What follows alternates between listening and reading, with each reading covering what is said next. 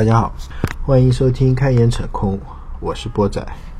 今天呢，要跟大家扯一扯一个需求的奇幻之旅的下篇啊。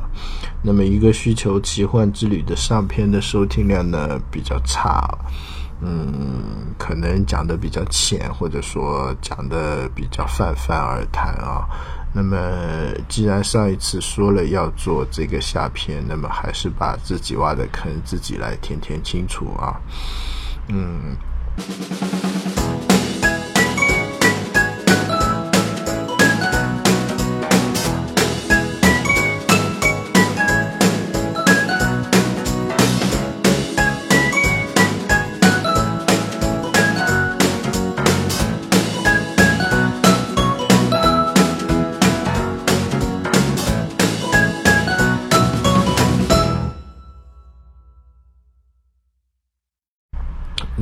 如果说上一篇我们说的需求奇幻之旅是一个需求的准备阶段的话呢，那么这一篇实算是需求的一个实施过程啊。需求的一个实施过程中呢，是非常受到现实环境的影响的啊。不同的公司、不同的环境、不同的项目都有不同的应对方式啊，和不同出现不同的情况。呃，而且在需求实施阶段。任何的风吹草动都会对这个阶段产生一些影响啊，有些甚至是毁灭性的打击啊。那么，针对新人来说，在这个阶段还是那一句老话啊，就心态要积极，然后富有耐心啊。那么，说到需求奇幻之旅的第一个步骤呢，叫做需求跟踪。这里呢，我套用一下一个篮球的术语啊，叫人盯人啊。需求跟踪的这个过程呢，其实跟篮球的人盯人有点类似啊。那么不同的在于呢，产品经理一般会盯到两到四个开发啊，需要实时的关注他们的进度啊。那么这里面产品经理的角色就有点跟项目经理的角色相冲突了，应该说像重合吧。嗯，有项目经理的，那么最好他会给出时间，但是产品经理还是需要自己去盯牢你的开发同事啊。一般的话，我会几天去 check 一下他们的进度啊。嗯，我建议呢不要太频繁啊，因为你每天问啊问啊问啊，但 开发的同事肯定会被你问烦的啊。那么一周问个一次呢，就感觉有点太例行公事了。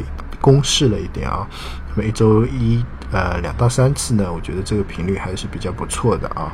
那么这里的这个阶段呢，其实就是产品经理要处于一个主动的位置啊，因为一般的开发是不太会主动反馈他的开发进度给你的啊，只有你去问了，那么他才会告诉你现在是一个什么样的状态啊。有时候你问了还不一定问得出问题来啊，就说哎。现在这个怎么样了？他说很好，没什么问题啊。那么其实有可能呢，还是会存在着一定的风险啊。嗯，所以说这个阶段在询问上面，有时候也是有一个非常不算技巧的技巧吧。就有时候，比如说呃写周报的时候，你就去问他一下，因为。到了周五的时候，那么大家可能都会需要写周报啊。那么那个时候去询问他进度的时候呢，是一个非常名正言顺，或者说一个很好的借口啊。那么，呃，开发的同事本来他自己也在写周报。也在回顾他自己的进度啊，那么顺便抄送你一份，或者说顺便回答一下你的问题，那么也是理所当然的，那么不会是引起他的反感啊。那么有时候呢，还可以问问他一些别的东西，比如说，哎，嗯，需求有没有不清楚的地方啊，或者说需不需要你协调的地方啊，或者说要不要给你介绍个女朋友啊之类的，从一些别的地方进行切入啊，问一下这个。进度啊，关键呢就是要做到一句话，就是嘘寒问暖啊，对整个开发进度自己有所了解。虽然你不一定能把控好整个开发进度，一定在时特定的时间内产出特定的事情，但是你要清楚现在在什么阶段，遇到了什么问题，可能有什么风险，那么自己心里有一个准备啊。那么在这个阶段呢，其实有一个东西可以帮到大帮到大家啊，叫做需求跟踪矩阵啊。这里呢我就不给模板了啊，需要的话呢可以去找五六研习社的小超啊，他原先是我们这几个同事里面的专家啊。那么到了下一个阶段，就是第呃八个阶段的话呢，就是需求变更啊，哇，这个是最麻烦的一个阶段啊。其实这个阶段谁也不想看到这需求变更，谁都想一帆风顺的推进，谁都想顺顺利利的上线啊。但是理论上，理论是理论，实际是实际啊，实际会把你打打成原形啊，呃。需求变更，我个人认为，在整个需求开发阶段，基本上是不可避免的。如果一个需求没经过变更的话，要么就是做的太快了，你来不及变，它就做出来；要么这个需求实在是太小了，没有可变的地方啊。那么，呃，往往一个需求在实施过程中会有一系列的变更啊。那么，产生需求的变更大致可以归为这几类啊。第一个就是当初没想清楚的啊，这种变。这种变更啊，一般出现在就是比较紧急的需求上面啊，而且多半是来自上头啊，就是领导层的一些需求啊。然后呢，就是上传下达，然后就开始急急忙忙做了啊，要一个什么什么功能啊，什么嗯，老板说的快赶快做啊，那么经常会听到这种东西。那么时间会给的比较紧，尤其是在分析的时候给的时间也是比较紧。如果没有经验或者说怎么说呢？呃，就算有经验啊，也不会太靠谱。那么，那么就在后面的阶段会理所当然的产生需求变更啊。呃，归根结底的原因呢，还是因为时间太紧迫了啊。呃，有些根本就是一个过渡方案啊。呃，为了解决问题而解决问题，或者说为了达到效果而达到效果，那么变来变去的可能性呢，会非常的多啊。但是呢，在开发同学那边呢，这个不是这么认为的啊。他认为呢，一切的变化呢，都是都是我们产品经理引起的啊。那么这个时候没办法，有时候这种锅呢也要背啊。但是这里要注意一点，就是产品在和开发交流的时候啊，呃，千万不能闭口开口就是老板怎么说之类啊啊，老板说要做这个需求，老板说要这样做啊啊，老板说这样这样这样这样必须实现啊。那么 OK。你有时候没办法的时候，你可以用用这种鸡毛令箭啊，但是说多了，这个对你一点好处都没有，反而会降低你在开发心中的信誉啊。那么，所以我建议不要老是拿这种老板怎么说之类的鸡毛令箭来推进整个项目啊。那么。能想能多想清楚，那么多想清楚一些啊。那么这是第一类，第二类呢，就是需求是过了有效期的啊。这个很多我以前也没有认识到，就是说需求其实是有效期的啊。一般的需求呢，大部分的需求或者说大部分的需求啊，其实都是。保质期比较长的啊，可能长达三年零六个月之类的啊，那么也有短保质期比较短的，可能只有一年十二个月，或者说半年三个月的。但是呢，有些需求非常的短暂，或者说有些需求的保质期是即时性的。那么举个不恰当的例子，就是拿活动来说，活动的这类的需求的有效性就非常非常的明显。呃，过了那个活动的点，那么整个活动。就完全没有必要了。那么你再去做这个需求，那么就 就就是就是就是事后做，那就完全是白费啊。有时候改个文案还是小的啊，那么改个整个改一套，那么就完全打乱了这大家的节奏啊。那么这里的应对方案呢，只能以。个老套的台词来说，就是唯快不破啊。那么快速的推进，快速的上线啊。那么让在需求在没有过期的时时候让它实现啊。呃，那么到了呃第三个方面呃第三个变更的原因呢，就是啊产品自己发现了设计上的不合理啊，或者说哎发现了我在原先产品设计中的一些缺陷或漏洞啊。一般这种情况多半发现在展现层啊，什么改个 UI 图啊，或者说改个交互啊这种啊，那么这是呃家常便饭啊。那么 有时候会涉及到业务层面的改动或者逻辑层面的改动啊，那么这个就比较严重了啊。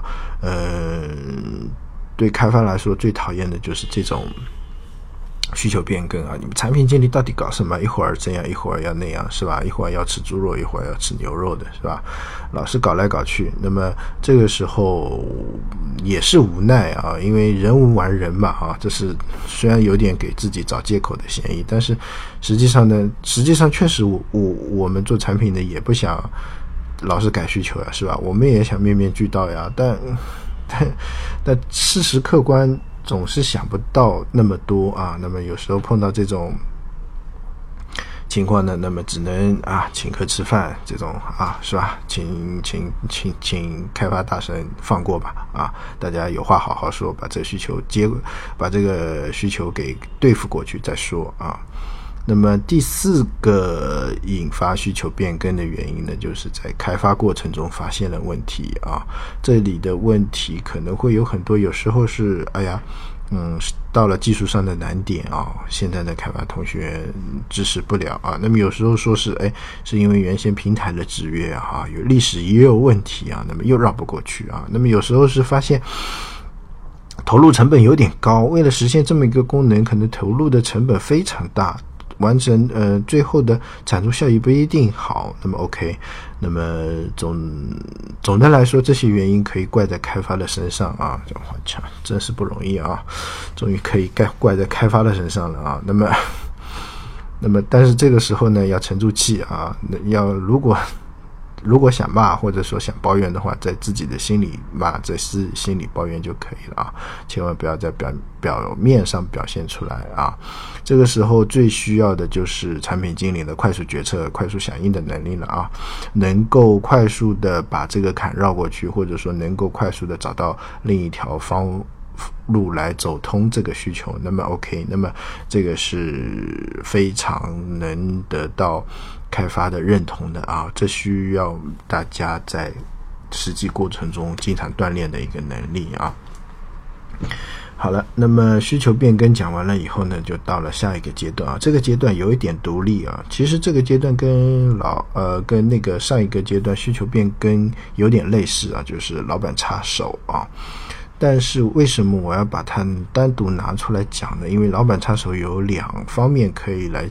说啊，第一方面呢，就是说是好的方面，就是老板老板插手的话，需求的优先级会被提的非常的高，因为得到老板都重视了，那么整个公司就没有人不敢重视的，你们说是吧？啊，那么 OK，需求的优先级被提高了以后呢，那么资源获得的也会非常的快，技术实力啊、推广啊、运营啊、后期的都会通通跟上，啊，就嗯比产品经理自己去推动要顺畅很多。啊，那么这是喜的方面，那么忧的方面呢，就是说，老板的脑洞有时候非常大啊，大到你都兜不回来的那种程度啊。有时候，老板的需求变更对你来说是直接是毁灭性的打击啊，一下子就嘣，整个一颗原子弹扔下来，好嘛，面目全非，重新再来一遍啊，这个时候就完了嘛啊。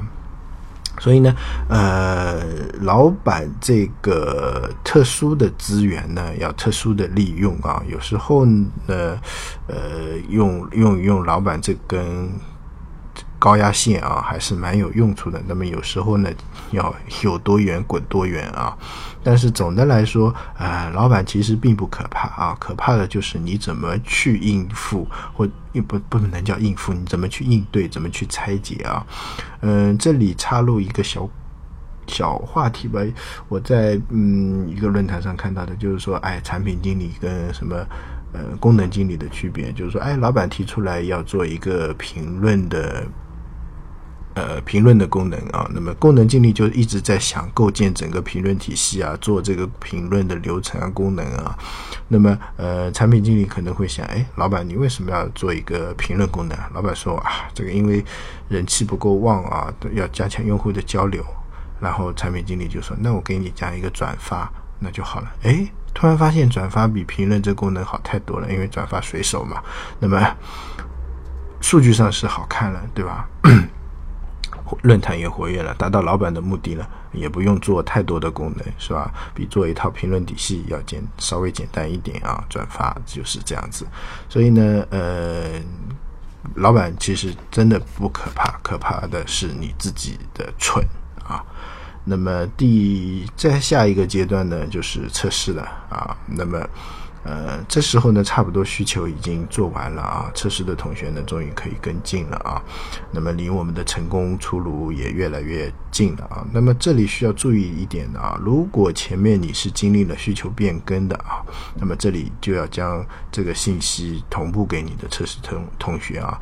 呃，其实呢，在呃一开始进行需求变更了以后呢，就要同步给测试的同学，但是有时候往往在实际过程中会出现一些遗漏，或者说出现一些交接上的问题，那么，呃，这时候你一定要再确认大家拿到的文档是不是同一份，看的原型是不是同一份，是吧？看的 UI 效果图是不是同一份啊？那么 OK，如果是同一份的呢，那么大家也开始，呃，按照这个最新版本进行测试啊，不会浪费大家麻烦啊，不会浪费大家的时间，还不会听，嗯。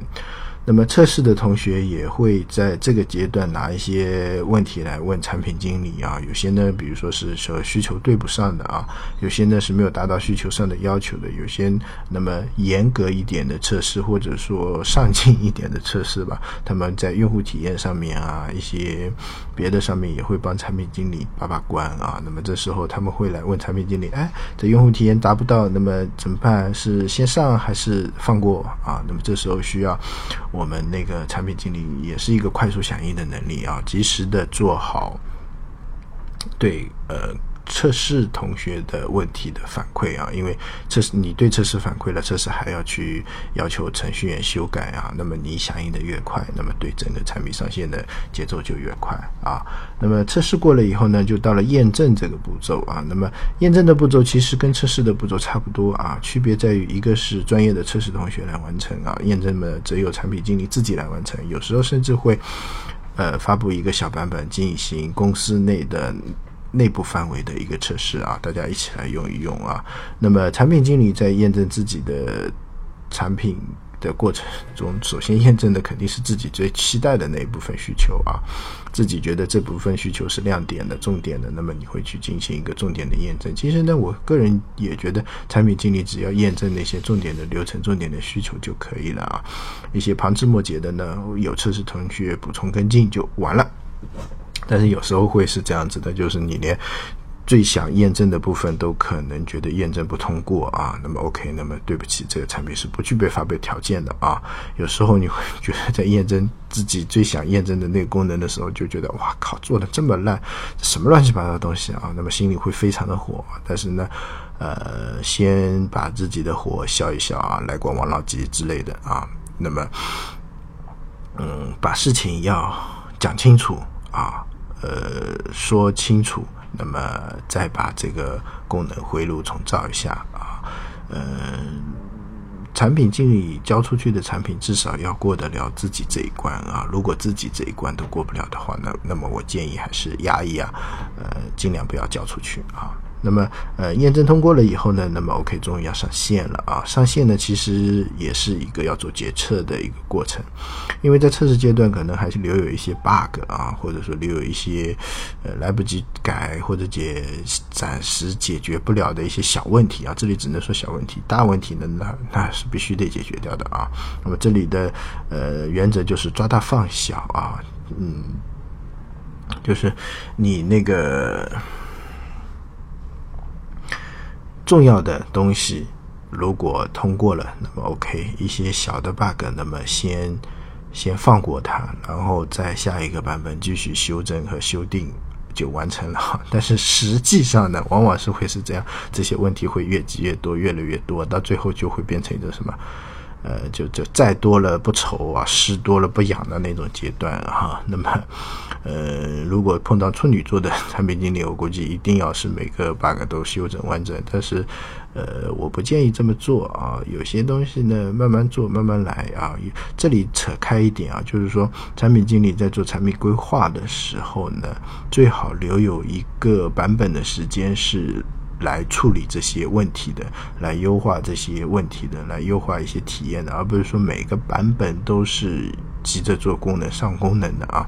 有时候要有一个版本对内部来说，让程序员去梳理梳理它的代码啊，让让用户体验，或者说让那个 UI UE 部门帮我们梳理用梳理梳理用户体验啊，自己嘛梳理梳理一些业务上的不顺点啊。那么呃，整个过程是以优化为主啊，这个。这个非常重要啊，产品经理要要要背起这个重任啊，只能这么说了啊。呃，那么其实到了这里呢，一个需求的嗯奇遇就差不多讲完了啊。从需求的出产生到上线啊，总共有十二个阶段啊。那么其实从上线了以后呢，其实才是真正的一个需求从零到一的开始啊。那么。接下来，它可能会在大海里面漂啊漂，遇到各种的问题啊，嗯，比如说数据的收集、上线的反馈、优化迭代，就会进行新一轮的一个迭代，新一轮的一个轮回啊。如果下次有机会的话，那么再跟大家扯扯一扯需求上线后的奇遇啊。那么今天就暂时先扯到这里了啊，感谢大家的收听啊。最后吐点槽，就是最近的收听量有点下降，然后感觉回到了一年前的收听量，对我也算是一种打击吧。啊，可能分析分析原因的话，就觉得应该在这一年中，大家都开始有了成长啊。那么我们的节目还是主要是面向的小白用户啊，那么老用户可能就觉得这内容比较。浅了啊，因为在实际工工作中得到的提高，比听节目的提高要远远来的大得多。那么想听一些更深程度的内容，那么其实做更深程度的内容的话，就会比较花费时间和精力啊。我试着做过一期比较有准备，或者说呃资料详尽呃，然后实力详尽的一些一个。一个内容，但是准备起来真的非常的累啊！如果是在业余时间完成，而且是在没有收入的情况下来做这件事情，那么真心是坚持不下去啊！那么节目也只能暂时维持个现状哈。如果以后有这个闲时间或者有这个精力，那么再把节目做得更深一点啊！感谢大家这一路来的收听啊！谢谢大家。